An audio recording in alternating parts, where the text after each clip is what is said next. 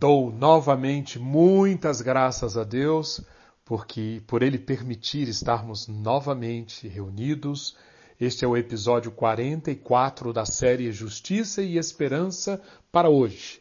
E voltaremos hoje ao capítulo 37 do livro de Isaías, estudando a partir do versículo 6. O nosso tema é Os Sabotadores da Fé. Estamos estudando a reação de Ezequias. E o nosso versículo foco. É o versículo 20 que eu lerei novamente para você. Agora, Senhor nosso Deus, salva-nos das mãos dele, para que todos os reinos da terra saibam que só tu, Senhor, és Deus. No episódio anterior, nós acompanhamos a reação de Ezequias, a primeira reação de Ezequias ao desafio do sabotador da fé enviado pelo rei assírio para minar a confiança de Ezequias e do povo de Jerusalém, confiança no Deus eterno. Essa reação de Ezequias se deu, como vimos, em cinco movimentos que falam muito sobre, na prática, como é a dinâmica da reação da serva de Deus, do servo de Deus aos desafios trazidos pelos sabotadores da fé. Acompanhemos então, a partir de agora, a primeira resposta de Deus. Isaías, a voz de Deus, responde a Ezequias. Fa apresenta uma primeira resposta. Haverá uma segunda. Mas aqui nos versículos 5 e 6, Isaías responde ao rei o seguinte: Assim diz o Senhor: Não tenha medo por causa das palavras que você ouviu, com as quais os servos do rei da Assíria blasfemaram contra mim. Eis que porei nele um espírito, e ele, ao ouvir certo rumor, voltará para a sua terra, e lá eu farei com que ele seja morto à espada. Que precioso! Isaías sabe que o sabotador da fé está apelando para o medo, para a insegurança. Como nós já vimos, o medo, a insegurança é a grande vulnerabilidade que abre as portas para o sabotador conseguir desconstruir a nossa fé. Portanto, a primeira grande palavra do Senhor através do profeta é: não tenha medo por causa das palavras que você ouviu. Essas, essa, essa afirmação do Senhor precisa ser decorada, memorizada, ouvida, internalizada por nós hoje, diante dos rabissaquéis da nossa vida. Não tenha medo. Antes de mais nada, você vai ouvir palavras, você vai ser saturado de discursos, de mensagens, de manipulações que vão tentar evocar em você o que? Medo, insegurança. E Deus está dizendo: não tenha medo. Isso vai guardar a fé. As palavras que você ouviu, eu sei, diz o Senhor, que são palavras de blasfêmia contra quem? Contra mim. Portanto, eu, como Ezequias imaginar, como Ezequias falou para Isaías, eu ouvi e sei que foi uma afronta a mim. Eu vou tratar disso, Ezequias. Porei no, no exército da Assíria um espírito. Ele voltará para a sua terra. E ao rei, o rei em si, o próprio Senaqueribe, lá eu farei com que ele seja morto à espada. Não preciso nem dizer que isso cumpriu-se ipsis literis, o que o profeta falou. Mas naquele momento, foi um antídoto fundamental para a fé de Ezequias permanecer, ser guardada. E o medo foi contido. Mas, mas, nos versículos 9 a 13, o rei da Síria, o sabotador, volta à carga. Ele joga uma nova dinamite, uma nova bomba contra Ezequias, contra os auxiliares, contra o povo. Diz o texto que Rabsaque voltou, trazendo a seguinte mensagem para Ezequias. Digam a Ezequias, rei de Judá: não deixe que o seu Deus, em quem você confia, o engane, quando diz: Jerusalém não será entregue nas mãos da Assíria. E, e Rabsaque, então, conta uma série de, de histórias de outras nações que tentaram escapar, que tentaram resistir à Assíria, nações que eram protegidas, entre aspas, por diversos deuses e Rabsaque então lança mais esse desafio. Os deuses daquelas nações não conseguiram livrá-las. Gozã, Arã, Rezef, Rezef, os filhos de Éden, todos eles sucumbiram. Onde está o rei de Amate, o rei de Arpade, o rei de Ena, de Iva, de Sevarvaim? Rabsaque apresenta uma enxurrada de nomes, de nações, de histórias, mostrando todos esses perderam. E todos esses tinham seus deuses. E nenhum resistiu. Portanto, Ezequias, não, não se engane.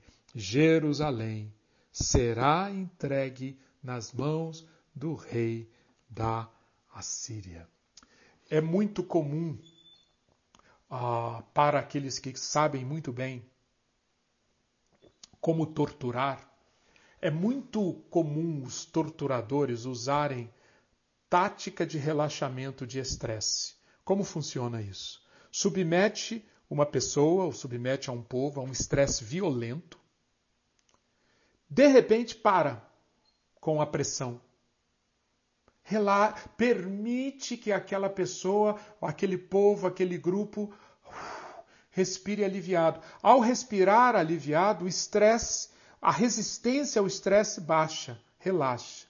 Mas, logo, o, o, o torturador volta e com carga total. E isso costuma funcionar muito bem, porque nesta volta o torturador recebe ou percebe que o, o estressado, que o torturado agora está com a guarda baixa, está muito mais vulnerável ao seu ataque e ele, portanto, cede com muito mais facilidade. Provavelmente é algo parecido que, que aconteceu aqui. Rabsaque, depois daquele primeiro ataque frontal, ele se afasta ali de Jerusalém, volta encontra-se com o rei da Assíria em Líbina, em outro lugar, mas logo, logo parecia que houve um, um, um, uma trégua, parecia que ele, que ele até, quem sabe, desistiu, mas não. Aquilo foi para aqui, foi o uso da tática do relaxamento de estresse. Logo ele volta e com força total. Ele tenta pegar Ezequias desprevenido, Ezequias com, a guarda baixa. Volta, desfere essas palavras contundentes de sabotagem da fé. E aqui nós temos a segunda reação de Ezequias, a partir do versículo 14. Sexto movimento de Ezequias. Diz o texto que Ezequias recebeu a carta das mãos dos mensageiros, a carta com a mensagem do sabotador, leu a carta subiu à casa do Senhor e estendeu a carta diante do Senhor. Esse movimento é muito interessante. Estendeu a carta diante do Senhor. Aquele estender a carta é uma expressão de choque e indignação. Ezequias não deseja simplesmente contar a Deus Sobre o conteúdo do documento, é óbvio que Ezequias sabe que Deus sabe muito bem o que está escrito naquela carta. Na realidade, Ezequias, ao colocar essa carta diante de Deus, é como se Ezequias é, apresentasse para o Senhor isso: Senhor, eu estou chocado, eu estou indignado, como é possível isso estar acontecendo? Senhor, isso não pode ficar sem resposta o que é mais uma evidência dessa virtude de Ezequias. A presença de Deus, Emanuel, era uma realidade para Ezequias, uma realidade tão palpável, tão forte, tão intensa, que é manifestada nesse estender a carta diante do Senhor. até que chegamos ao sétimo movimento, a oração de Ezequias. Que oração! Ó, versículo 16. Ó Senhor dos exércitos, Deus de Israel, que está entronizado acima dos querubins. Somente tu és o Deus de todos os reinos da terra. Tu fizeste os céus e a terra. Ezequias olha para Deus. E assim deveriam ser todas as nossas orações.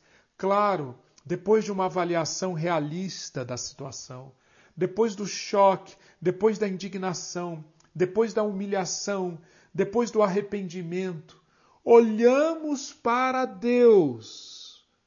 A oração completa-se aqui, ou o movimento espiritual completa-se aqui. Olhamos para Deus. A oração parte do olhar para Deus. E assim deveriam ser todas as nossas orações se queremos resistir aos sabotadores da fé. Ezequias olha para Deus e ele vê Deus como Deus é. Um, entronizado. Dois, é o Senhor dos exércitos. Três, é o Deus de Israel, o Deus do pacto, o Deus absolutamente comprometido Veja, a fidelidade de Deus é sempre uma base fundamental para o movimento de fé, para o crescimento da fé em nós. Ele é o Deus de todos os reinos da terra. Ele é o Deus, na realidade, que fez os céus e a terra.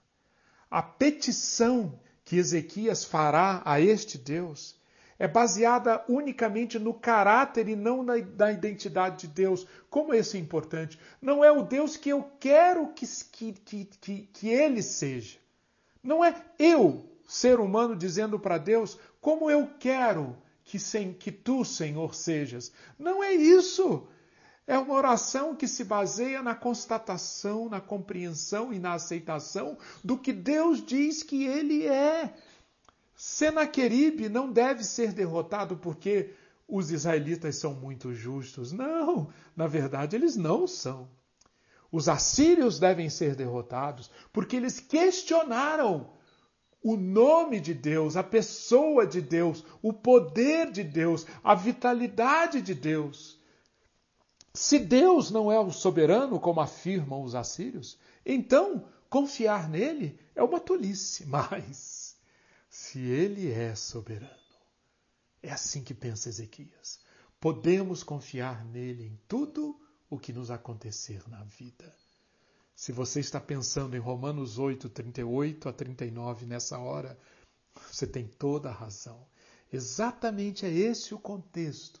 Esse Deus que Paulo enxerga e louva e exalta no final do capítulo 8, é esse Deus que está sendo enxergado aqui por Ezequias. Uma outra característica de, de Deus enxergada por Ezequias no versículo 17, ele é o Deus vivo. Portanto, Senaqueribe, você afrontou o Deus vivo. E diante desse Deus, Senhor dos exércitos, o Santo de Israel, entronizado, Rei dos, de todos os reinos, o Deus vivo, Ezequias então invoca, ele clama. Inclina, Senhor, os ouvidos. Versículo 17. Abre, Senhor, os olhos e vê. Ouve todas as palavras de Senaqueribe, as quais ele enviou para afrontar, para afrontar o Deus vivo. Ezequias reconhece a força do inimigo. Sim, é verdade, Senhor, que os reis da Síria assolaram todos os países. Isso que Rabsaque está afirmando do poder da Síria, isso é verdade. Eles assolaram todos os países, todas as terras, lançaram no fogo os deuses deles. Mas, Senhor, Senaqueribe, Rabsaque está errado. Por quê? Porque ele não pode trazer esse raciocínio. Se eles fizeram isso, se a Síria conseguiu fazer isso com as outras nações e com seus deuses, ele não pode achar que com o Senhor e com Israel vai acontecer o mesmo. Por quê? Porque o Senhor não é mais um dos deuses. Aqueles deuses eram objetos de madeira, pedra, feitos por mãos humanas. Por isso a Assíria os destruiu. Mas, Senhor, tu não és, tu não és um Deus. Tu és o Santo, Tu és o Yahvé, o Deus da aliança, Tu és o transcendente. Portanto, Rabsaque está errado, Senaqueribe está errado. Senhor, portanto, versículo 20. Ó Senhor nosso Deus, livra-nos das mãos deles, para que, e aqui no final do versículo 20, chegamos ao ponto, ao cerne da espiritualidade de Ezequias, que deveria ser também o cerne da nossa espiritualidade. Ezequias está pedindo livramento. Ezequias está pedindo que Deus intervenha para que todos os reinos da terra saibam que só tu és o Senhor. Para que todos os reinos da terra saibam que só tu és o Senhor. É, em última instância, o que conta é como as coisas são vistas a partir do trono.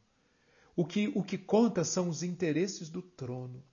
O que conta é, é, é se o trono de Deus, a santidade de Deus, a honra de Deus está sendo atacada. Sim, como Jesus ensinou-nos a orar tanto tempo depois, o que importa é: santificado seja o teu nome, venha o teu reino, seja feita a tua vontade, assim na terra como no céu.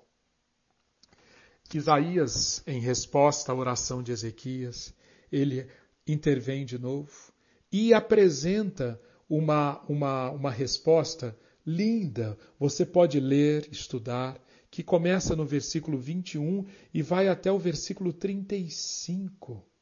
É uma resposta que Deus está dando à afronta de Senaqueribe. Leia, leia, e você verá como aqui Deus mostra a Ezequias e ao povo como que ele enxerga tudo o que está acontecendo. E é isso que importa. E é isso que Ezequias precisa ouvir. E é essa resposta que Ezequias precisava. Começa no versículo 22 dizendo: Senaqueribe, a virgem, a filha de Sião, desdenha e zomba de você. A filha de Jerusalém meneia a cabeça atrás de você. A quem você afrontou e de quem blasfemou? E contra quem você levantou a voz e ergueu os olhos com arrogância? Foi contra o Santo de Israel. Que maravilha! Deus está falando para Ezequias: Ezequias, você está certo. Ah, eu, o meu nome está sendo blasfemado, o meu nome está sendo desonrado. Portanto, Senaqueribe, o sabotador, terá que se haver comigo. Ele nada mais fez, diz o Senhor, Senaqueribe, do que trazer à tona o fator Lúcifer. Ele está colocando para fora, ele está vomitando o seu orgulho, a sua arrogância, a sua soberba. E isso, Deus diz a Ezequias, faz com que ele fique cego. A arrogância da Assíria está apresentada nos versículos 23 a 25. Eu fiz, eu cortei, eu venci, eu guerreei, eu derrotei. E isso cega a Assíria para quê? Diz o Senhor nos versículos 26 e 27, para o fato de que as vitórias da Assíria, o que ela fez, isso aconteceu porque eu, eu, o Senhor, determinei essas coisas, eu planejei, eu agora as faço acontecer para cumprir os meus propósitos. Senaqueribe e Rabsaque não conseguem enxergar isso. Eles estão cegos pelo orgulho. Mas você, Ezequias, você tem aqui a palavra de Deus. Enxergue isto como é. E você então poderá ouvir que Deus tem um encontro marcado, versículos 28, 29. Tem um encontro marcado com Senaqueribe. Senaqueribe será pescado como um anzol. Será colocado um anzol com um anzol. Será colocado um anzol no seu nariz e um freio na sua boca. E a arrogância que subiu até os ouvidos do Senhor, versículo 29, será castigada.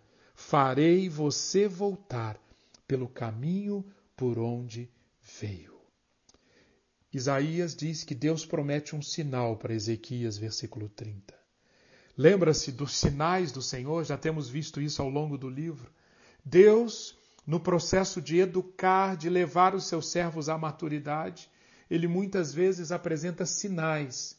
O sinal que Acás, o pai de Ezequias, rejeitou lá no capítulo 7, agora Deus está oferecendo a Ezequias. Ezequias, eis um sinal. Este ano vocês não vão comer o fruto da terra porque a terra está saqueada. Mas veja só, no segundo ano vocês vão comer o que nascer espontaneamente da terra, porque o livramento virá. Vocês não terão semeado, porque o primeiro ano é o ano do cerco, é o ano da opressão. Mas no segundo ano vocês poderão comer o que nasceu espontaneamente. E assim, no terceiro ano, vocês vão semear, colher, plantar vinhas e comer os seus frutos. O zelo do Senhor dos Exércitos fará isso. Jerusalém não será arrasada. Ele, o rei da Síria, não entrará nesta cidade, não lançará nela flecha alguma. E o versículo 35 diz: Porque eu defenderei esta cidade para a livrar, por amor de mim e por amor do meu servo Davi. Que linda maneira de terminar esta declaração, apelando ou destacando exatamente o que? A fidelidade de Deus. A fidelidade de Deus é a base da nossa confiança. Fé de um lado, fidelidade de Deus. Fé do outro, confiança, fidelidade da nossa parte. Esse ciclo da confiança é o ciclo da fé, é o ciclo da fidelidade. É nesse ciclo que Deus deseja que nós vivamos. É esse ciclo, o ciclo da fé que precisa ser guardado contra os sabotadores. E o capítulo 37, você pode ler os versículos 36 a 38, explica o que aconteceu logo depois que essa palavra foi proferida. Veremos isso no próximo episódio. Deus abençoe muito o seu dia. Amém. Conto com você lá